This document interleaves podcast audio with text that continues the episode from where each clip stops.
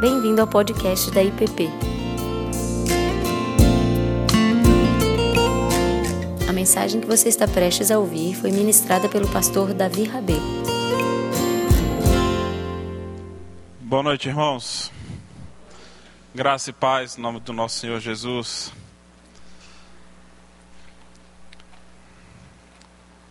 Acho que vocês estão me vendo muito aqui nos cultos da noite.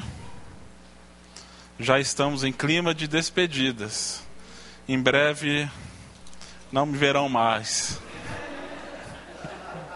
Obrigado, pastor. Sintonia total aqui. Ah,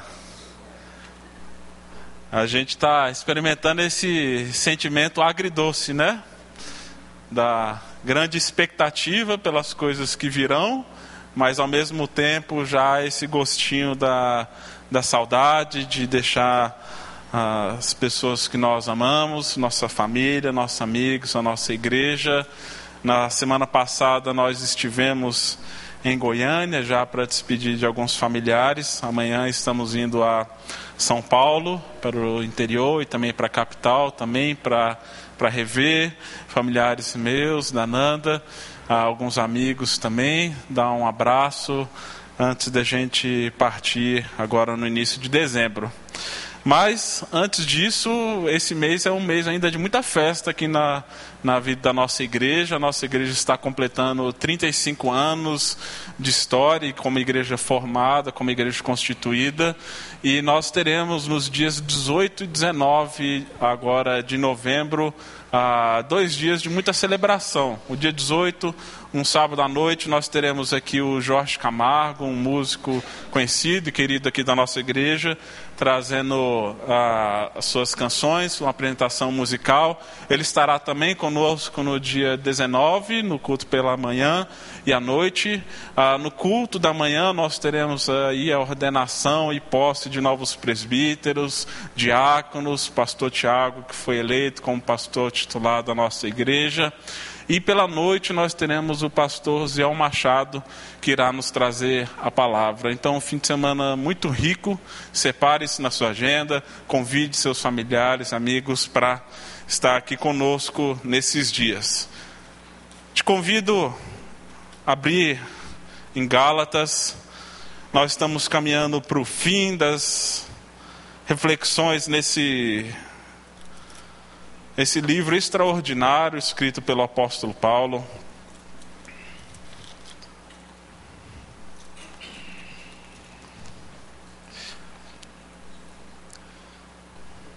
Gálatas no capítulo 5.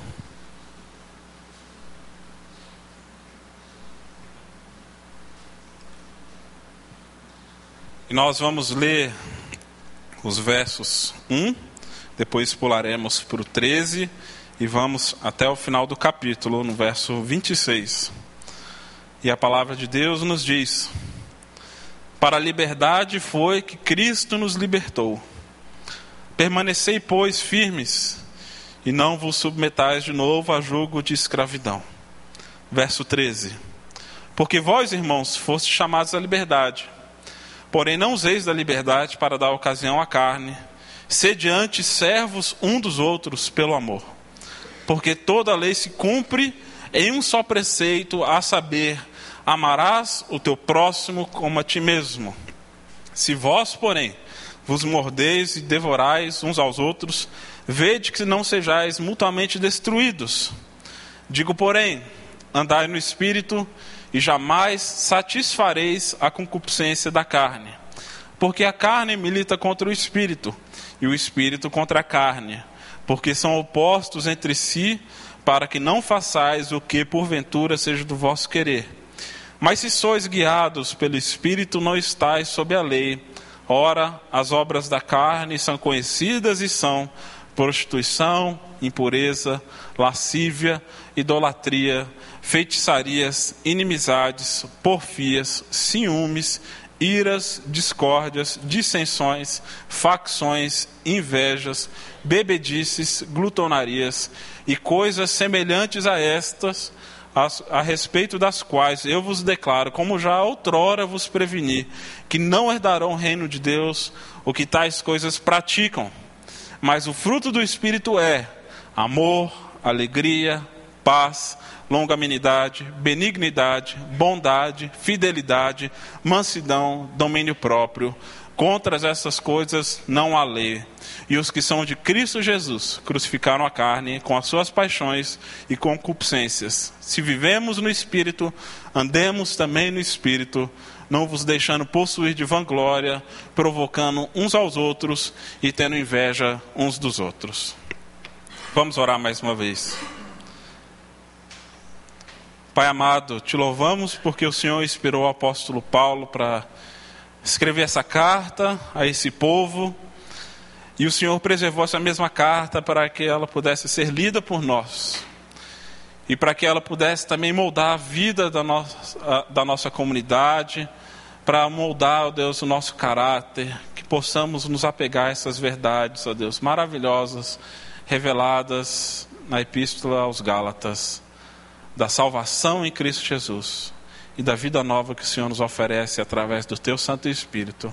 Venha, Deus, venha falar conosco nessa noite, incomode os nossos corações, desperta-nos, nos, nos traga esperança a partir da revelação da Tua palavra. É que oramos a Ti em nome de Cristo Jesus. Amém.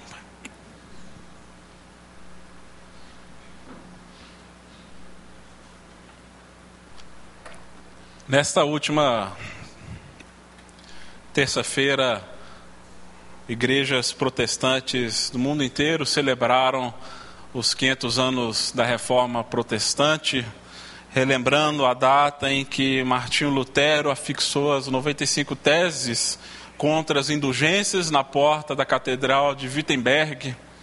E este foi um momento que serviu como estopim para uma grande transformação e reforma da igreja, ah, com que relutou e lutou contra um sistema opressor naquele período, de uma espiritualidade doentia as vendas de indulgências, as quais Lutero atacava tão firmemente, diziam a respeito a um perdão que poderia ser concedido por bispos, por sacerdotes e pelo próprio Papa naquele período, onde isso era negociado e barganhado em favor de caridade, boas obras ou até mesmo recursos financeiros.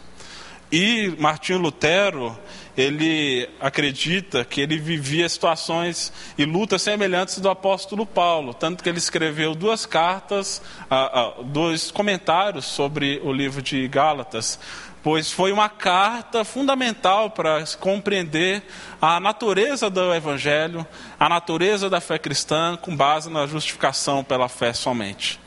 Isso foi fundamental para que o povo pudesse experimentar uma verdadeira liberdade a, e libertação da culpa desse jugo pesado que era colocado sobre ombro, os ombros dos fiéis. Martinho Lutero, as suas biografias o descrevem antes da sua conversão a Jesus Cristo como uma pessoa completamente atormentada que vivia ah, dormindo de bruços no chão, orava deitado, ah, o povo fazia jejuns prolongados, ah, ele sentia a presença do diabo por causa da culpa que o dominava de maneira tão real, e que tem um episódio onde ele pensa que está lutando com o diabo no seu próprio quarto, enquanto ele fazia a tradução ah, da Bíblia em, em latim para o alemão isso no de, no castelo de Wartburg. E naquele momento de tensão, de conflito, de opressão com o maligno, para ele a presença do diabo era tão real que ele arremessou o tinteiro dele, achando que assim pegaria no diabo, e isso criou uma mancha na parede. Até hoje eu descobri que as pessoas ah, fazem visitas guiadas a esse castelo e ainda tem ali ah, na parede a mancha então, do tinteiro de Lutero. Não sei se essa mancha que está lá é a mesma ou se o povo inventou, né, vai inventando essas histórias depois, né?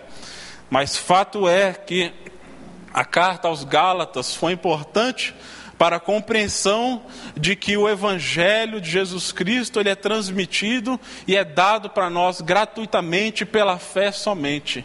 E essa foi a base então para o desenvolvimento de toda a doutrina a teologia reformada. Agora, nós sabemos bem que esses homens foram falhos, assim como nós, tiveram seus erros, e o próprio Lutero não foi isento também dos seus equívocos. Ele, por se apegar tanto à doutrina da justificação pela fé somente, ele teve dificuldade em, por exemplo, compreender a carta que Tiago escreve, onde Tiago enfatiza muito o papel das obras na fé de que a fé ela não pode estar desassociada de obras. E ele chega a afirmar então de que a carta de Tiago é uma carta de palha, como se fosse uma carta de, de, de um grau inferior aos escritos paulinos, apesar dele ter mantido essa carta dentro da, da sua própria tradução da Bíblia. Mas o que nós vemos é, essa nossa dificuldade, e aí nós precisamos pensar não apenas nos desafios do passado, mas os desafios que nós temos hoje no presente, e os desafios que o próprio apóstolo Paulo enfrentou, que é como que nós vivemos então nesse contexto de liberdade.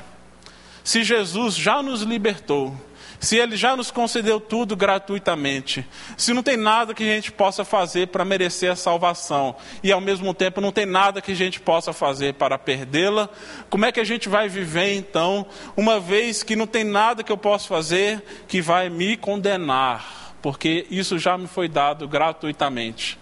Porque o perigo, obviamente, disso e o risco, como Paulo já se previne aqui, é de que uma vez que os cristãos agora estão percebendo que nada do que eles fazem podem lhes dar acesso aos céus, eles podem entrar numa, numa situação de comodismo espiritual e entrar numa dinâmica de fé que já não leva em conta a responsabilidade humana.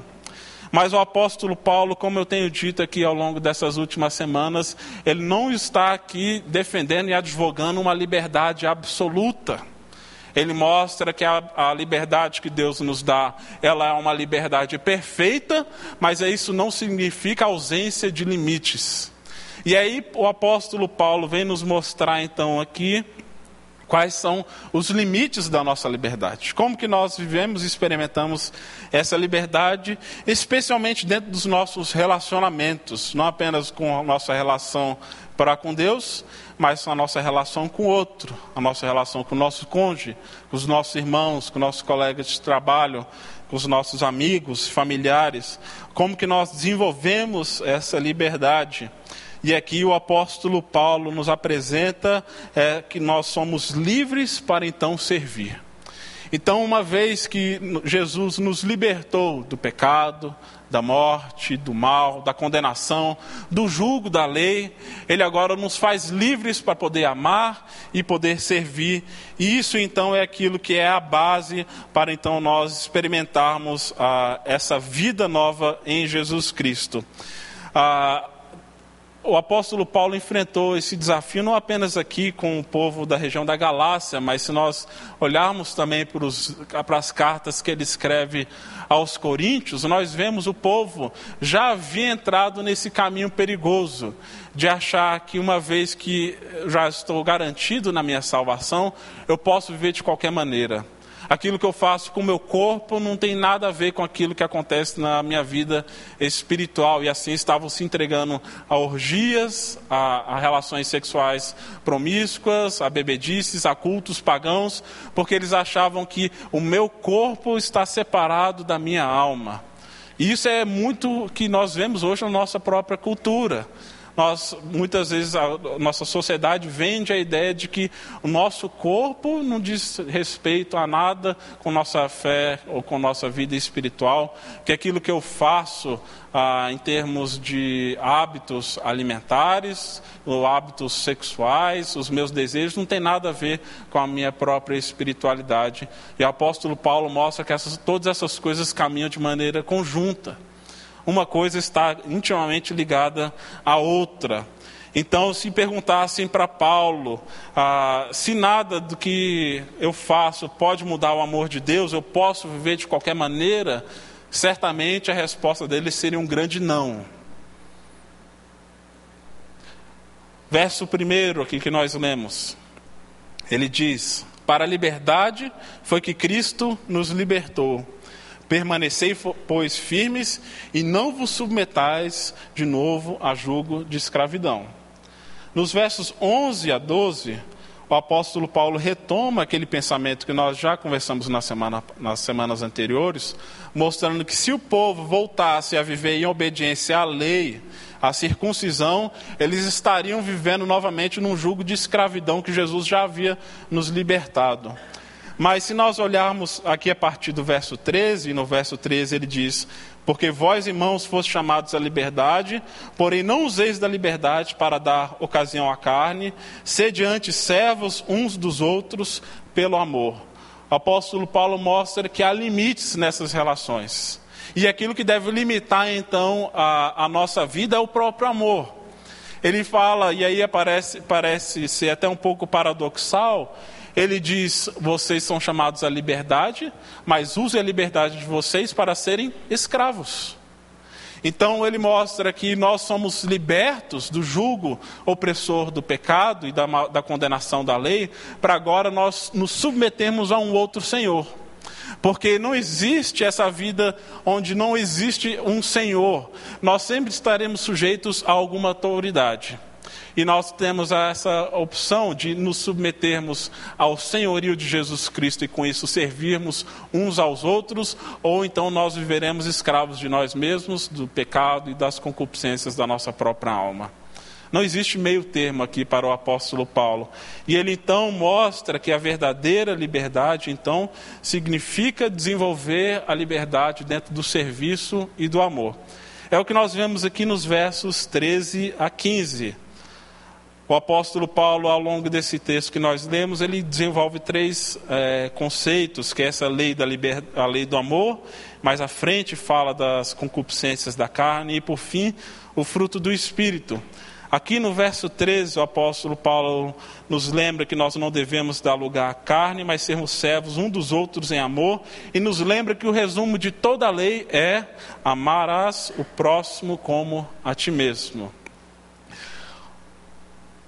Aqui está subentendido já o primeiro grande mandamento, que o maior de todos é amar de Deus acima de todas as coisas.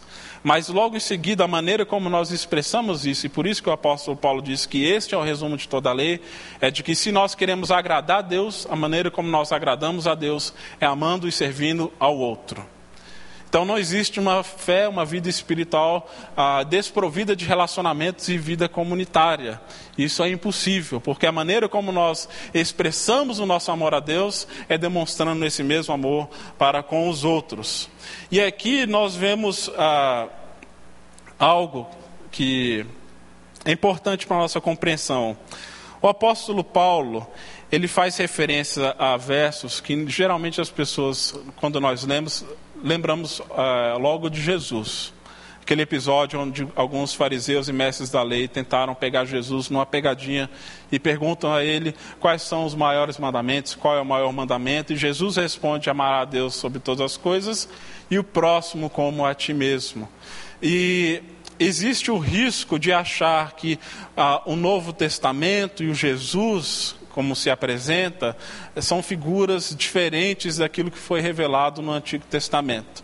Como se o Deus do Antigo Testamento se revelasse através da lei e o Deus do Novo Testamento se revela através do amor. Mas isso não é verdade. Nós vemos que o próprio Jesus ele está citando trechos da lei do Antigo Testamento.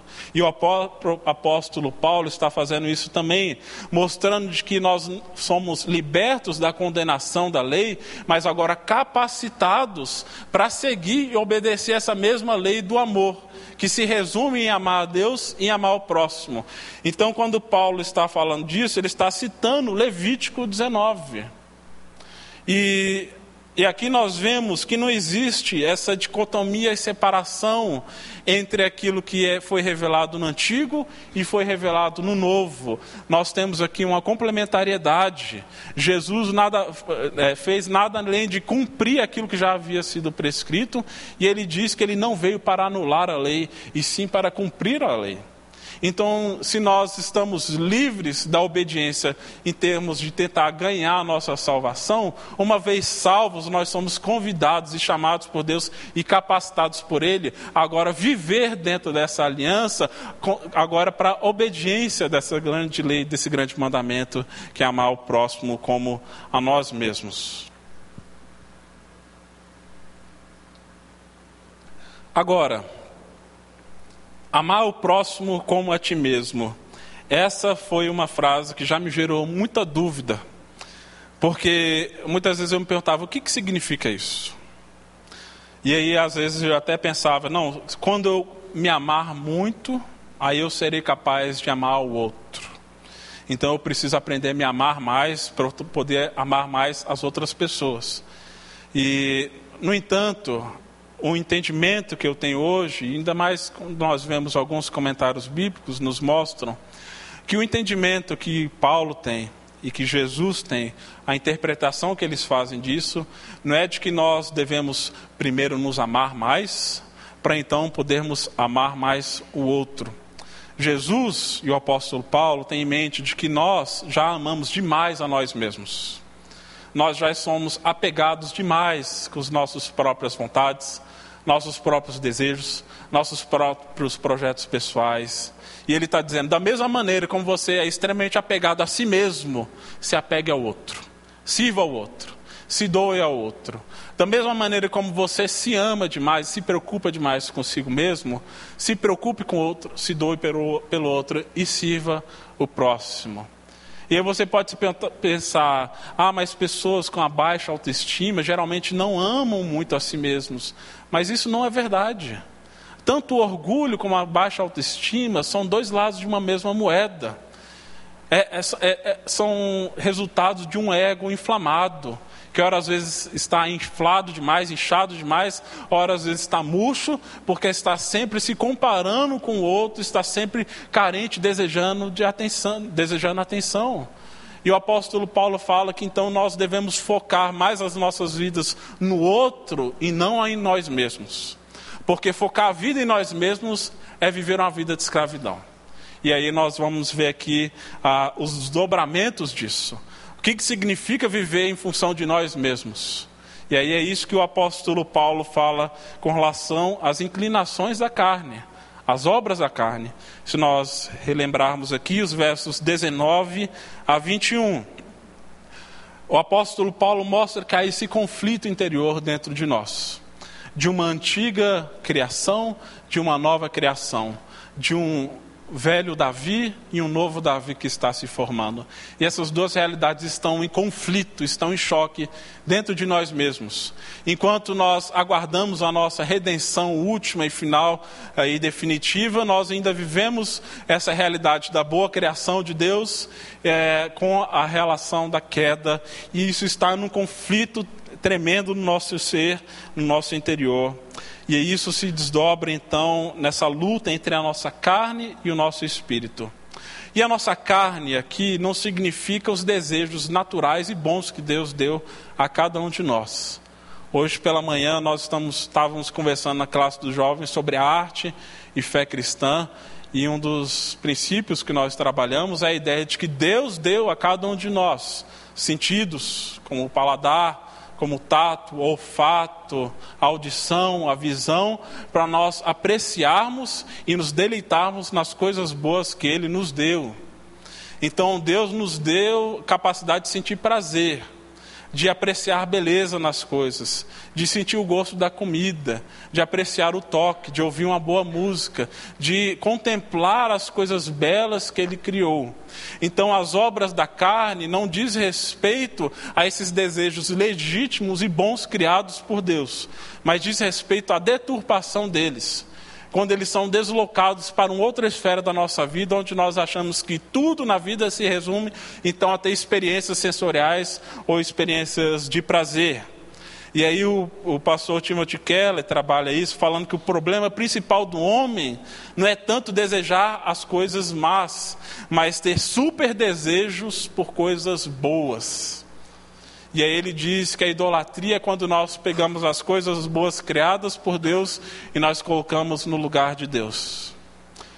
E aí, por isso que o apóstolo Paulo fala que é obra da carne transformar o paladar, ah, o desejo de uma boa comida ou bebida, numa compulsão, um vício, como uma fuga. A carne transforma o sexo que foi criado por Deus para o deleite entre um homem e uma mulher num sentimento destrutivo, dentro da luxúria, que se resulta em idolatria, pode se manifestar através da pornografia, imoralidade, voyeurismo e tantas outras deturpações, é o que Paulo nos apresenta. Que a carne transforma o zelo e o amor dos relacionamentos em ciúme doentio, em inveja, em desejo de vingança, em ira descontrolada, confusões, ganância, gritaria. Isso tudo é resultado dessas obras da carne que vivem dentro de nós. E isso não é apenas é destrutivo, como também é escravizador.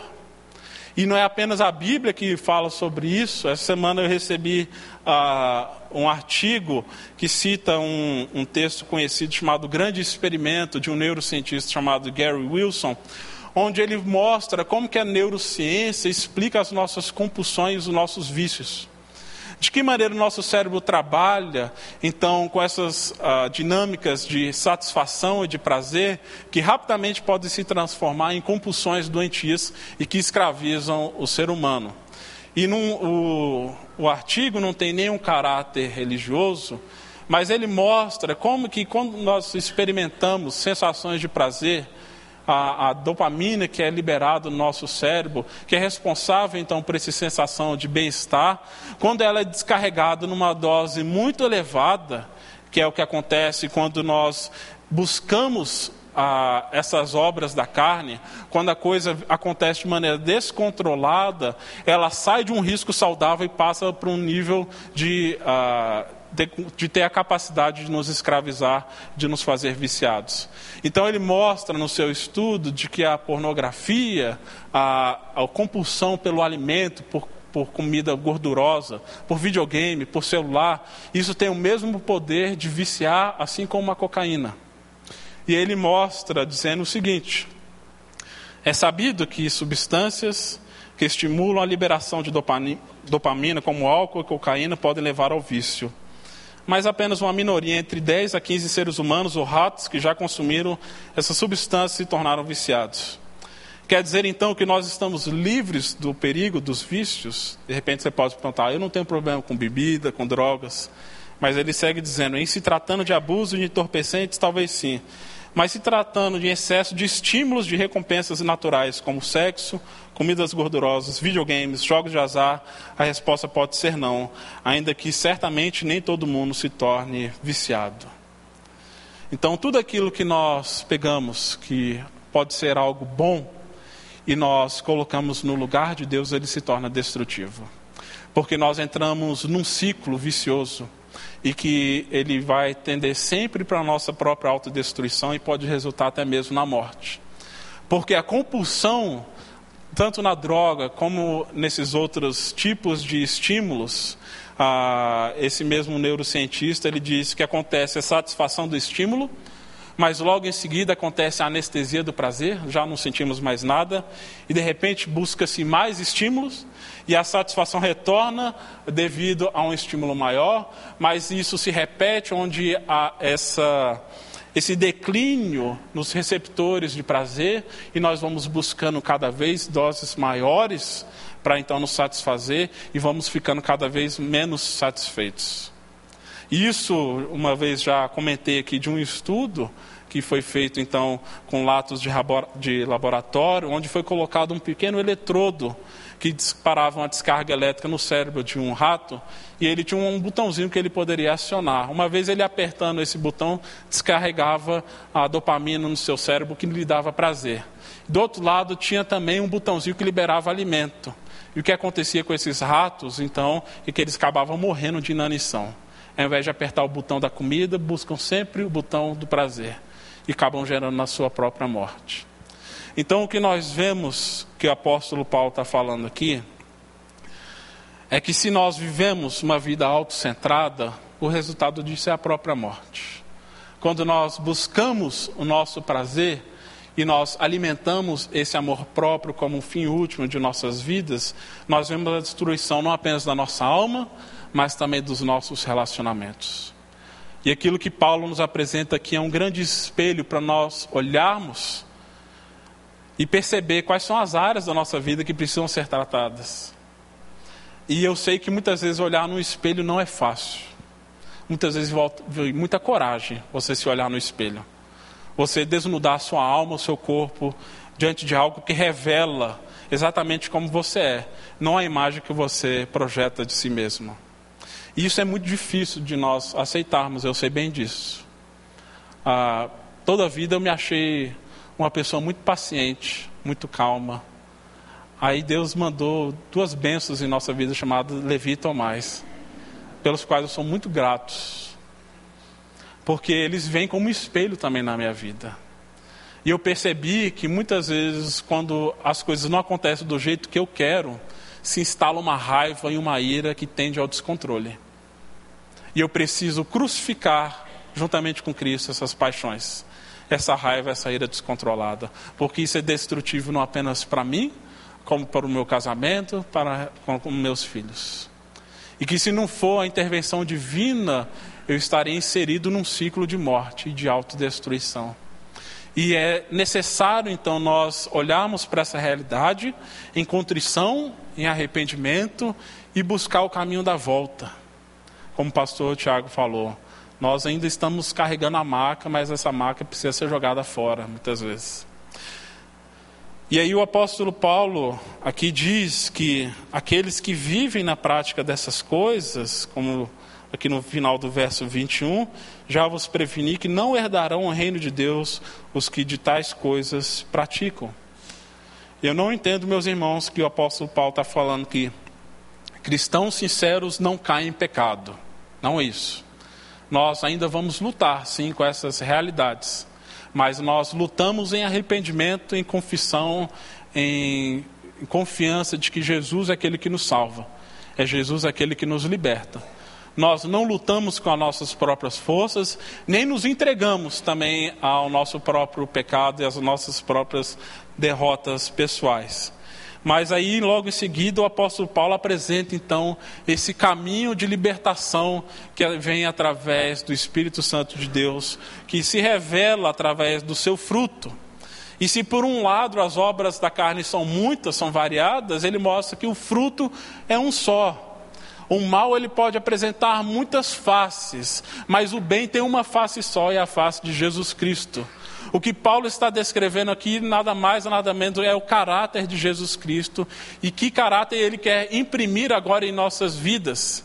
E nós vemos que isso acontece em, meio a um equilíbrio, onde essas coisas devem caminhar e surgir juntas naturalmente. Então, quando ele fala do amor, desse serviço para o outro pelo seu valor próprio e não por aquilo que nós podemos receber do outro, isso deve estar acompanhado também da alegria não como um peso, que também está acompanhado da paz, não apenas essa paz de espírito, mas as paz também nos relacionamentos, que vem juntamente com a paciência, essa virtude tão necessária para desenvolvermos então os nossos relacionamentos, assim como a benignidade, a mansidão, o domínio próprio. O domínio dos nossos próprios corações, dos nossos próprios desejos, isso tudo é obra do Espírito em nossas vidas. E aqui o que me consola nisso tudo está no verso 16. Porque ele diz: Vivam no Espírito, e aí eu estou lendo na versão NVI. Diz: Vivam pelo Espírito, e de modo nenhum satisfarão os desejos da carne. Ele não está apresentando isso como um mandamento, vocês não devem satisfazer os desejos da carne. Ele está apresentando isso como uma promessa.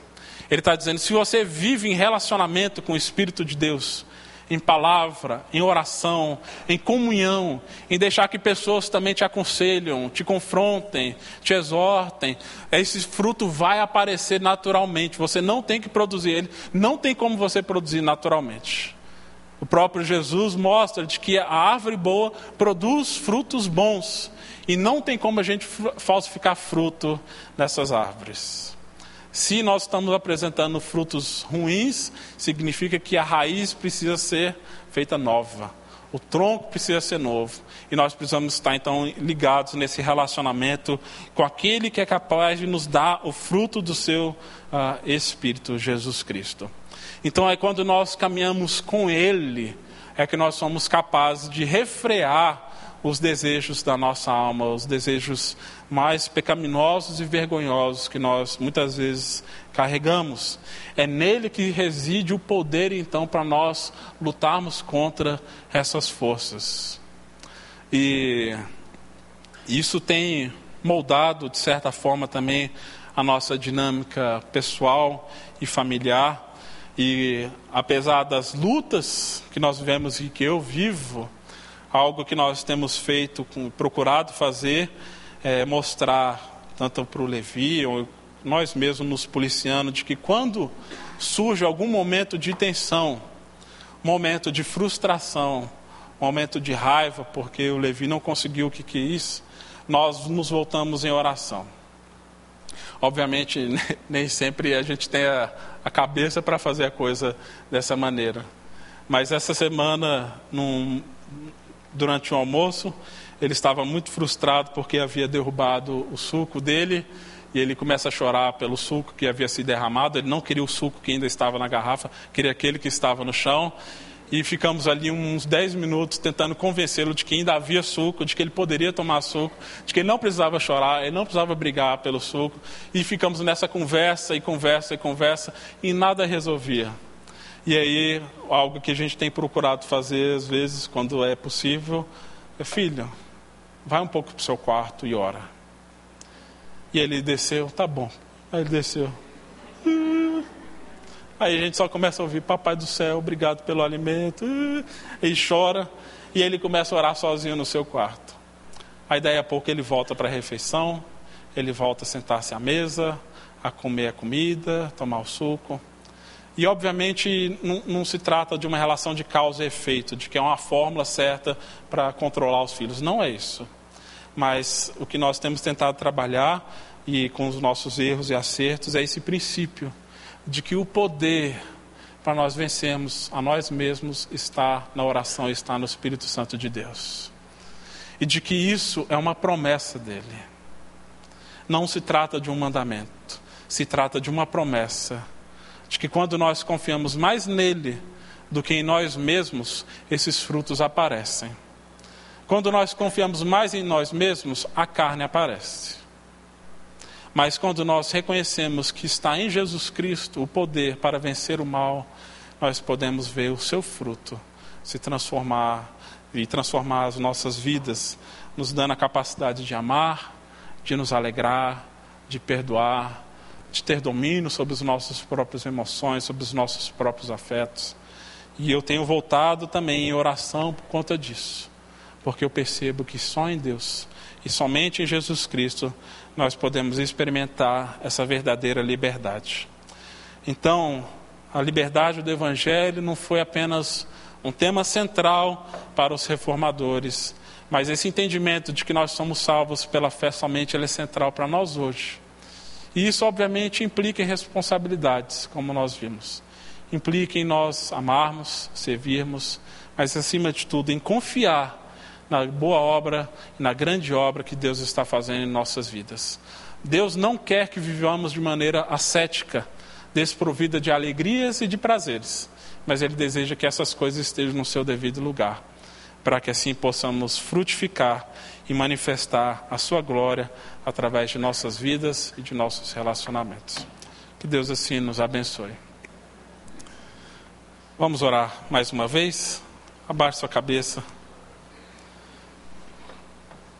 te convido a refletir, tendo diante de si esse espelho que é a palavra de Deus, pensando em quais obras da carne que talvez tenha dominado, mas também clamado pela ação sobrenatural do Espírito que vem, transforma, redime e nos salva.